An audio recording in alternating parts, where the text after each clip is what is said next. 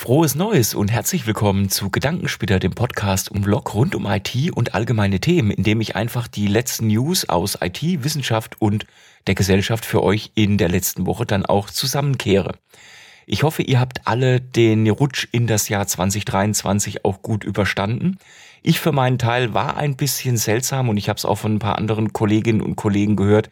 Es war nicht unbedingt der beste Jahresstart, zumindest für meine Peer-Bubble kann man letzten Endes dann auch irgendwo sagen. Aber ich wünsche euch natürlich von ganzem Herzen, dass es bei euch besser ging und dass ihr besser auch ins neue Jahr reingekommen seid. Für 2023 und vor allem für die 32. Episode von Gedankenspitter habe ich natürlich ein bisschen was für euch vorbereitet. Und zwar wunderschön mit einem äh, Buch mir auch entsprechend Notizen dann auch gemacht für die Themen, die sich mir dann auch vor den Feiertagen, in den Feiertagen dann auch ergeben haben. Und da möchte ich mit euch dann auch direkt reinsteigen. Welche Themen gibt es denn in der 32. Episode? Zuerst mal werden wir uns ein bisschen was zum Thema Pilze anschauen. Fragt nicht, auch Pilze können interessant sein. Ich hätte selber nicht geglaubt. Danach schauen wir uns mal von äh, der Research-Firma Coltago mal so ein bisschen das Ranking für File-Storage-Systeme dann entsprechend auch an. Dann schauen wir uns mal äh, Microsoft an, die äh, die Migration in die Cloud vereinfachen und gehen dann mal ein bisschen über in ein Thema, warum Cloud-Bindung dann auch vor allem für Startups dann auch durchaus eine Gefahr darstellen kann. Es ist natürlich ähm, keine neue Folge in 2023 komplett, ohne ein bisschen eine Zusammenkehr zu machen über einige Themen, die sich in 2022 ergeben haben. Und da schauen wir uns aber einfach mal ganz speziell die Tech-Tode in 2022 an. Welche der drei größten was heißt drei größten, aber welche der drei bemerkenswerten Sachen dann in 2022 dann auch das Zeitliche gesegnet haben. Danach gehen wir mal ein bisschen in das Thema Silvester rein und ich möchte da mit euch ein paar Gedanken rund um Silvester dann auch teilen. Aber lasst uns doch einfach mal direkt mit dem Thema Pilze starten. Ich bin wahrlich ja kein Fan von Pilzen, aber die Wissenschaft, die schafft's dann manchmal durchaus schon, ja, dass äh, mich Sachen dann durchaus auch faszinieren können, die ich ansonsten nur auf Jägerschnitzel genieße und ansonsten überhaupt gar nicht, wegen der Konsistenz. Das ist so das Thema, was ich dann auch letzten Endes dann auch mit Pilzen habe. Und zwar haben Forschende vom Helmholtz-Zentrum rund um die forschende Alex Günther untersucht, ob Pilze das Seltenerdmetall Eurodium dann auch speichern können. Eurodium ist deswegen sehr, sehr interessant, weil es stellvertretend ähm, für ähm, letzten Endes Elemente aus der Gruppe der Actinoide dann auch steht. Und dazu zählt unter anderem auch ähm, das äh, äh, Metall oder das Element Americium. Und Americium ist deswegen sehr bemerkenswert, weil es nach 14,4 Jahren als Zerfallsprodukt aus Plutonium dann entsteht. Und warum ist das so spannend? Ihr werdet euch bestimmt noch an das Thema Tschernobyl dann auch erinnern können. Und da sind ja auch radioaktive ähm, Elemente dann entsprechend auch freigesetzt worden, unter anderem auch im Bereich rund um Tschernobyl drumherum dann auch dieses ähm, erwähnte Plutonium dann auch. Und was haben jetzt die Forschenden im Helmholtz-Zentrum rausgefunden? Die haben rausgefunden, dass gewisse Arten von Pilzen mal mehr, mal weniger gut über das Myzel, also quasi über das Wurzelwerk des Pilzes könnte man so ein bisschen sagen, dann auch in der Lage ist, diese entsprechenden ähm, Metalle, diese entsprechenden Elemente dann auch zu speichern. Handelt sich ja eher um Elemente jetzt hier. Und das kann dann auch verwendet werden, um den Boden dann entsprechend auch zu reinigen. Schon eine coole Geschichte. Ob ich den Pilz dann trotzdem essen wollen würde, das weiß ich jetzt nicht. Ich bin eh jetzt so kein großartiger Fan von Pilzen. Aber für die Bodenreinigung, denke ich, ist das ein cooler Approach. Wie schaffe ich jetzt aber den Überschwang quasi von oder die, die Überleitung von Pilzen zu Storage? Hm, naja, ich weiß es nicht, aber ich probiere es mal so ein bisschen damit, weil gerade wenn es um die Betrachtungsweise geht, wie man Storage-Systeme miteinander vergleichen kann, das ist manchmal so ein bisschen fluide und schwammig. Ha, genau das schauen wir uns jetzt auch ein bisschen an. Wenden wir uns mal jetzt, wie gesagt, der IT zu und da auch äh, Speicherlösungen, und zwar Speicherlösungen für den Bereich der File-Storage-Systeme. Bei File geht es ja darum, letzten Endes unstrukturierte Daten, unstrukturierte Dateien dann irgendwo abzulegen. Und ähm, es ist ganz spannend, wenn man da mal so ein bisschen eine Marktübersicht hat, was sind so die Führer, was sind die Herausforderer dann in diesem Markt. Und das genau hat das Research-Unternehmen Coldago mal äh, probiert und nicht nur probiert, sondern auch getan. Coldago hat sich nämlich die Pfeilablage generell angeschaut und vergleichbar mit dem Gartner Magical Quadrant dann entsprechend auch äh, bewertet und einsortiert, wer halt die Führenden in dem jeweiligen Markt sind, die Herausforderer oder eher die Nischenplayer. Dabei hat das Research-Unternehmen den File-Bereich so ein bisschen in drei große Bereiche unterteilt. Einmal in den Bereich des Cloud-File-Storage, wo letzten Endes dann der File-Dienst dann aus der Cloud dann auch konsumiert oder auch genutzt werden kann. Dann des klassischen Enterprise File Storage, also wo quasi in mittleren und großen Unternehmen dann große File-Volumina dann auch geteilt und den Anwendern und Anwenderinnen dann auch zur Verfügung gestellt werden können. Und natürlich etwas, was es ähm, schon äh, seit einiger Zeit gibt, aber jetzt gerade eine Renaissance dann auch, könnte man sagen, erlebt hat durch entsprechend andere Ansätze in der IT wie äh, DNA und ähm, Wettersimulationsmodelle und viele andere Geschichten. Und zwar des High-Performance File Storage Systems, wo es entsprechend darum geht, Filesysteme zur Verfügung zu stellen, die extrem schnell, extrem performant dann auch letzten Endes irgendwo sind. Bei diesem Ranking, wie gesagt, in diesen drei Kategorien ist Folgendes herausgekommen. Schauen wir uns zuerst mal den Punkt des Cloud File Storage Systems an. Und das ist so, dass der äh, äh Führende in diesem Bereich laut Coldago Research hier die Nasuni ist, gefolgt von der Cetera und dann der Panzura. Auf den Plätzen 4, 5 und 6 kommt dann die Microsoft, äh, AWS und die NetApp letzten Endes dann zum Tragen. File Storage Systeme sind ja immer dann ganz praktisch, wenn es um sehr, sehr schnelle Skalierbarkeit geht, um eine fluide Anforderungen auch entsprechend in den Unternehmen und auch um eine Geo Lokation, ähm, die halt sehr, sehr verteilt dann auch äh, ist, wo ich dann entsprechend auch bei viele, viele Standorte so etwas auch zur Verfügung stellen muss.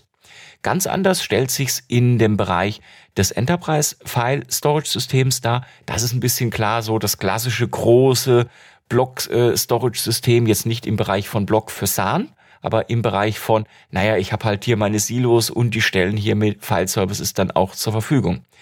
Da ist Nummer eins auf der Liste Microsoft, Nummer zwei ist die NetApp. Das ist nicht gerade sehr verwunderlich eigentlich. Und auf Nummer drei kommt ein Player selber, den man vor allem im Block Storage und im SAN-Bereich schon sehr gut kennt. Jetzt hier in diesem Bereich mit ihrem Produkt des Flashblades, nämlich die Pure Storage. Die Plätze 4, 5 und 6 nehmen die IBM, die Dell und die Vast Data dann entsprechend auch ein. Und abschließend in dem Reigen, was betrachtungsmäßig sich da angeschaut wurde, sind die High Da reden wir dann über wirklich etwas, was im äh, sechs- oder siebenstelligen Bereich dann auch iOS dann auch zur Verfügung stellen kann. Und da ist der Leader of the Pack die Pure Storage äh, mit ähm, dem Flashblade, direkt gefolgt von Data Protect Networks oder DDN, die jetzt in, hier zumindest in Deutschland wäre es mir nicht bekannt, einen signifikanten Marktanteil hätten. Weltweit sieht es ein bisschen anders aus. Player Nummer drei ist die VAS Data und Plätze vier, fünf und sechs nehmen dann die WK, die IBM und die Cumulo dann letzten Endes auch irgendwo ein.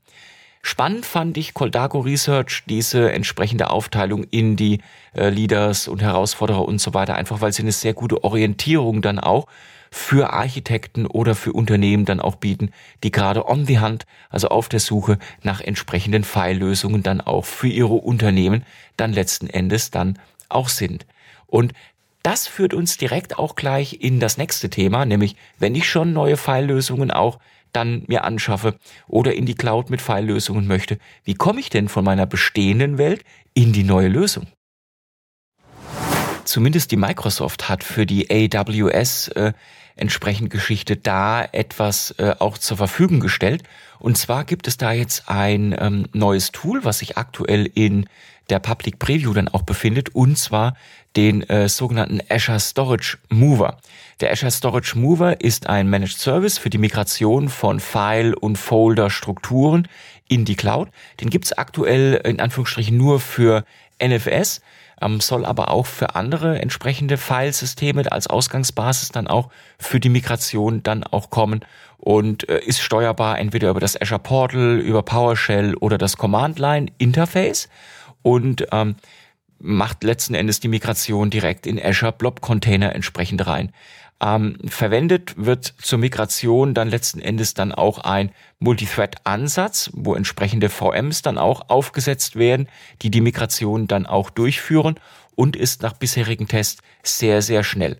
Bin mal gespannt, wann weitere Quellen dann auch dazukommen, die die Migration dann auch ermöglichen.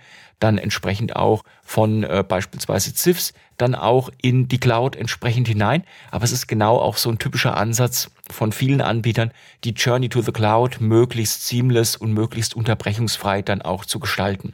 Das ist ja unter anderem dann auch so ein Ansatz von Migrationssoftware wie Transvolt Sprint oder Transvolt Migrator, die es Anwendern oder Anwenderinnen sehr, sehr einfach machen, Daten von On-Prem dann auch in entsprechende Cloud-Lösungen dann auch entsprechend zu packen. Die Frage ist, ist das am Ende des Tages eigentlich immer gut?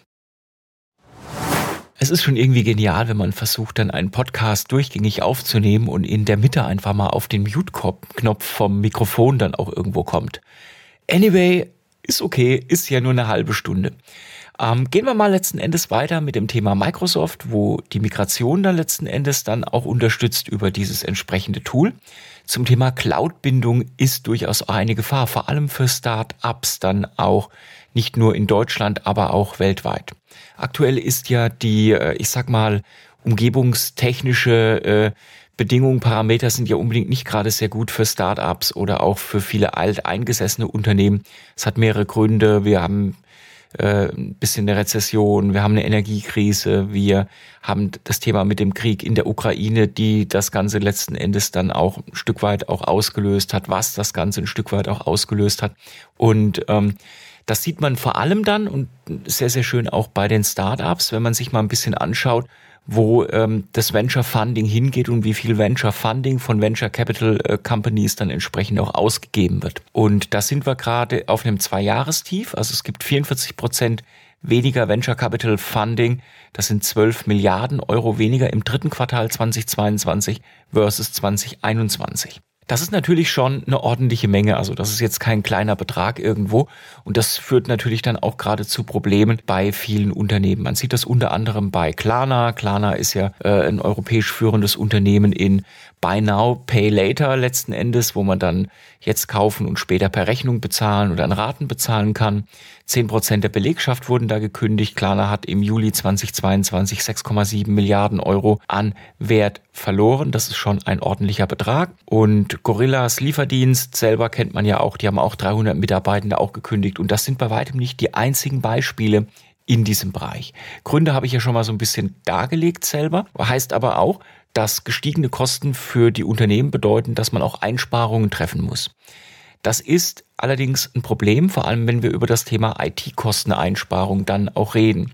Irgendwann ist der Drops gelutscht mit den optimalsten Programmen, mit den optimalsten Prozessen. Und wir müssen uns hinterfragen, wie viel geben wir denn für unsere IT selber dann auch letzten Endes aus und ist das auch notwendig? Das Problem bei Cloud Services ist, dass gerade Europa hauptsächlich abhängig von drei großen Cloud-Providern ist. Die AWS, die Azure und die Google Cloud, die zusammen 72 Prozent des europäischen Marktes dann letzten Endes unter sich aufteilen und dann auch ausmachen. Ist sehr einfach zu handhaben. Das Onboarding in die Cloud ist sehr, sehr einfach. Ist ein bisschen wie mit dem Abschließen eines Fitnessstudio-Vertrags. Das könnt ihr sehr, sehr schnell machen. Da seid ihr sehr schnell dann auch gebunden. Die ersten sechs Monate, die laufen richtig gut. Da ist man richtig gut mit dabei dann irgendwo dann auch. Aber vielleicht lässt dann auch das Engagement und die Begeisterung dann auch nach und äh, man möchte dann vielleicht da auch wieder raus. Und das ist sehr, sehr schwierig bei eigentlich allen Cloud-Angeboten, das Offboarding da wieder rauszukommen, letzten Endes wie im Fitnessstudio auch. Habt ihr einen Zweijahresvertrag abgeschlossen? Dann habt ihr auch einen Zweijahresvertrag abgeschlossen. Schwierig, das ganze Thema dann auch am Ende des Tages irgendwo. Ähm, da gibt's übrigens dann auch von der Europäischen Union den European Data Act und der soll letzten Endes die Interoperabilität zwischen verschiedenen Cloud-Providern ermöglichen, erleichtern und auch sicherstellen. Der ist aber noch nicht aktiv, also ist meiner Ansicht nach noch nicht komplett ratifiziert. Was kann ich jetzt als Unternehmen tun, um mich da ein bisschen besser aufzustellen? A, ich kann mich nicht nur auf einen Cloud-Provider fokussieren, kann also eine smarte Multi-Cloud-Strategie dann letzten Endes dann auch fahren. Und B, ich kann mich auch hinterfragen, ist eine Strategie wie Cloud First oder alles in die Cloud zu packen überhaupt eine gescheite äh, Strategie, um von meinem Unternehmen in der Zukunft Schaden abzuwenden? Ich persönlich denke es nicht, dass man, wenn man sagt, ich tue alles in die Cloud packen, einen smarten Move dann auch äh, macht. Das hat viele verschiedene Gründe. Will ich jetzt nicht ausführen, wäre vielleicht mal ein Thema für ein Schwerpunktvideo jetzt hier auf diesem Kanal IT Camper.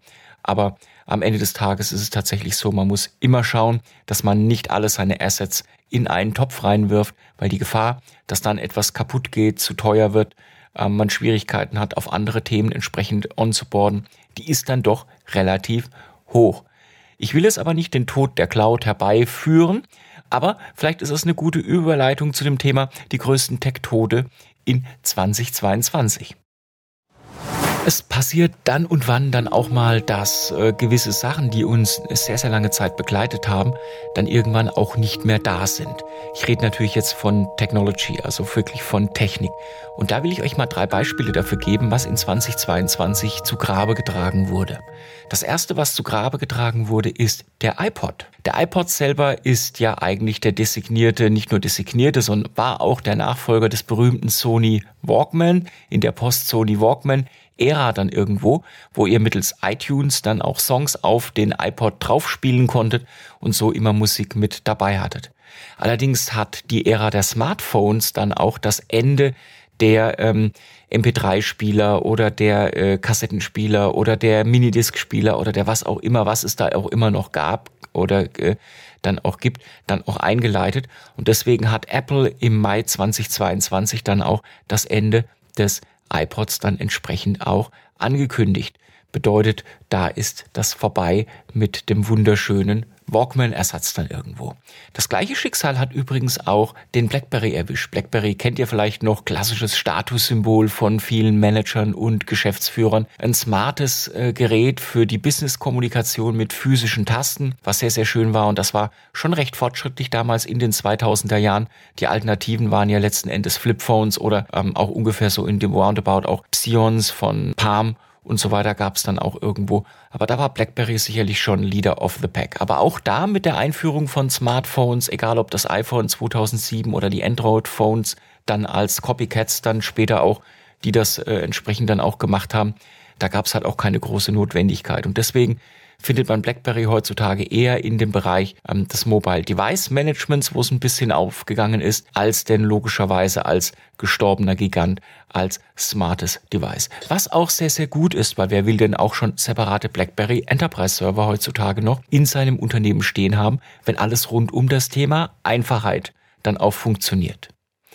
Einfach war auch unser letzter Kandidat für berühmte Tech-Tode in 2022 und zwar Trommelwirbel, der berühmte Internet Explorer. Ich glaube, jeder kennt den Internet Explorer seit den 1990er Jahren dann auch, der zusammen mit den AOL-CDs es ermöglicht hat, in das Internet dann auch der Vergangenheit irgendwo zu gehen. Es war immer da, der Internet Explorer war auf jedem Windows-PC dann auch vorinstalliert, man konnte ihn verwenden. Er war nie der beste Browser oder der sicherste oder ja, der sexyste Browser dann irgendwo, aber er war da und hat den Job dann auch äh, erledigt bekommen. Mit ActiveX und all den äh, Bugs und Sicherheitsproblematiken von dem Browser selber hat er uns sicherlich auch ein Stück weit dann auch immer gut dann auch begleitet und auch gute Dienste uns dann auch geleistet. Aber was nicht gut ist, kann irgendwann weg. Und deswegen ist in 2022 auch der Internet Explorer dann auch beerdigt worden ob das auch auf eine gelebte Tradition zutrifft, über die wir jetzt gleich sprechen.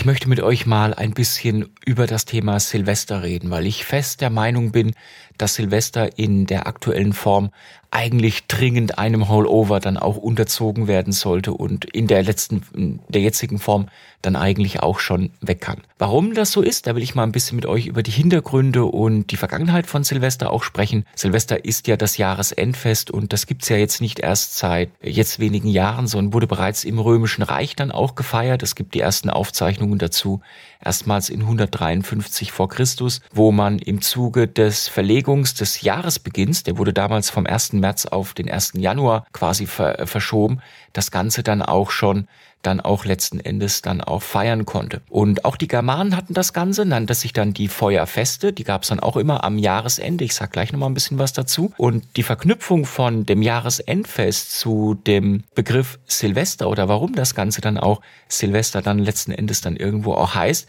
hat so ein bisschen den Hintergrund. Silvester ist zu Deutsch übersetzt Silva, der Wald, heißt Waldmensch selber und geht auf das Jahr 1582 zurück. Dort gab es die Gregor gregorianische Kalenderreform und da wurde der letzte Tag des Kalenderjahres vom 24. Dezember auf den 31. Dezember dann auch verlegt und verschoben. Das war der Todestag dann auch von dem Papst Silvester I., der ist nämlich am 31. Dezember 335 nach Christus gestorben und seitdem nennt man das Ganze Silvester. Wäre das eine Tradition, müsste man es jetzt Wir feiern Benedikt nennen, weil leider ist ja auch Papst Benedikt, der vorige Papst, dann auch an Silvester dann auch verstorben. Aber das ist jetzt kein unbedingter Automatismus, der irgendwo hinten dran steckt. Was also macht man eigentlich an Silvester? Traduiert zumindest an Silvester. Lassen wir mal saufen und feiern und irgendwas anderes dann auch weg. Silvester kommt von unseren Vorfahren her deswegen immer, dass man es in der dunklen Jahreszeit dann auch gefeuert, äh, gefeuert, ja, guter, gutes Beispiel, ja, gefeiert dann irgendwo hat. Und zwar, wie ich es erwähnt habe, als Feuerfest. Und das Feuerfest wurde immer in der Mitte der sogenannten Rauhnächte gefeiert. Das waren also die Nächte, wo der Kriegsgott Wotan mit seinem Gespensterheer dann auch sein Unwesen treiben sollte. Und das haben logischerweise unsere Vorfahren damals gefürchtet und veranstalteten deswegen ein wahres Höllenspektakel mit Lärm, mit Feuern, mit allem drum und dran, um die bösen Geister dann auch zu vertreiben. Und das hat sich dann über die Jahre so ein bisschen dann auch geändert. Das Höllenspektakel blieb dann immer erhalten. Man hat aber dann auch neben dem Lautrufen und neben dem Geisterverschrecken dann auch später von den äh, Chinesen dann auch eine Tradition mit dem Böllern dann auch übernommen, die ja auch das Feuerwerk dann auch erfunden haben irgendwo. Und das äh, wurde dann auch dann so gelebtes Brauchtum. Und hat dann in dem Silvester geendet, wie wir es heute kennen. Böller, Raketen, Lärm und Alkohol. Das ist letzten Endes das, was dann rausgekommen ist. Und ihr habt alles sicherlich dann auch die Berichte und die Berichterstattungen dann auch mitbekommen über Berlin, über Berlin, Neukölln, aber auch viele weitere Städte, wo es dann nach Jahren dann auch wieder mal richtig so eskaliert ist irgendwo. Und das ist aber nicht nur das Problem, die Ausschreitungen selber per se an Silvester, sondern was hinter den Böllern und den Feuerwerksraketen, die jeder dann auch zündet oder viele auch zünden, dann auch wirklich stecken. Das sind allerersten Mal natürlich Verletzungen. Es gab auch dieses Jahr wieder viele Verletzte, abgerissene Gliedmaße, abgerissene Körperteile. Äh, es gab auch Tote. Ein 17-Jähriger ist beispielsweise nach dem Spielen in Anführungsstrichen mit Polenböllern dann auch ähm, gestorben und leider verstorben. Ein Zweijähriger ist verletzt worden, wo ein Böller dann in den Pullover reingefallen ist und vieles mehr. Und das ähm, Ganze gipfelte dann auch in Gewalt und Terror gegen Rettungskräfte, die mit Böllern beworfen worden sind, die mit Raketen dann auch beschossen worden sind. Es war halt also so ein richtiges, schönes, geselliges Fest. Hashtag nicht. Also all das, was eigentlich Silvester nicht sein sollte. Weitere Probleme, ich krieg's auch am ähm, wirklich am eigenen Leib dann auch mit, ist mit Haustieren oder generell mit Tieren, die wirklich Todesangst dann auch an der Silvesternacht und am kommenden Tag dann auch haben und auch dann noch ein, zwei Tage später immer noch komplett irgendwo verschreckt sind, was natürlich auch die Wildtiere betrifft, die das auch nicht gewöhnt sind. Und über das Thema Müll, Feinstaubbelastung und alles weitere, da wollen wir gar nicht drüber reden. Und aus diesem Grunde ist es auch so, dass, wenn man jetzt den aktuellen Umfragen dann auch Glauben schenkt, die Mehrheit der Deutschen eigentlich mit diesem Böllern nichts mehr anfangen kann und es lieber äh, heute als morgen dann auch verbieten würde. Und dieser Meinung, da schließe ich mich auch komplett an. Ich habe jetzt nichts gegen ein Jahresendfest, gegen geselliges Beisammensein oder die anderen Punkte, aber dieses wirklich Randale machen, dieses Krach machen, dieses mit Böllern durch die Gegend schmeißen, da treffen halt zwei Sachen aufeinander, die nicht gesund sind. Alkohol, Ausgelassenheit und potenziell gefährliche und sehr, sehr laute Dinge. Und ich glaube, das sollten wir umwidmen. Vielleicht dann wunderschön Feuerwerk genießen, die von den Gemeinden, von den Städten, von den Dörfern dann auch ausgerichtet werden, von Profis dann irgendwo auch. Und ansonsten in unseren Feiern dann auch verbleiben. Aber diesen Lärm, der muss nicht wirklich sein, aus meiner Sicht.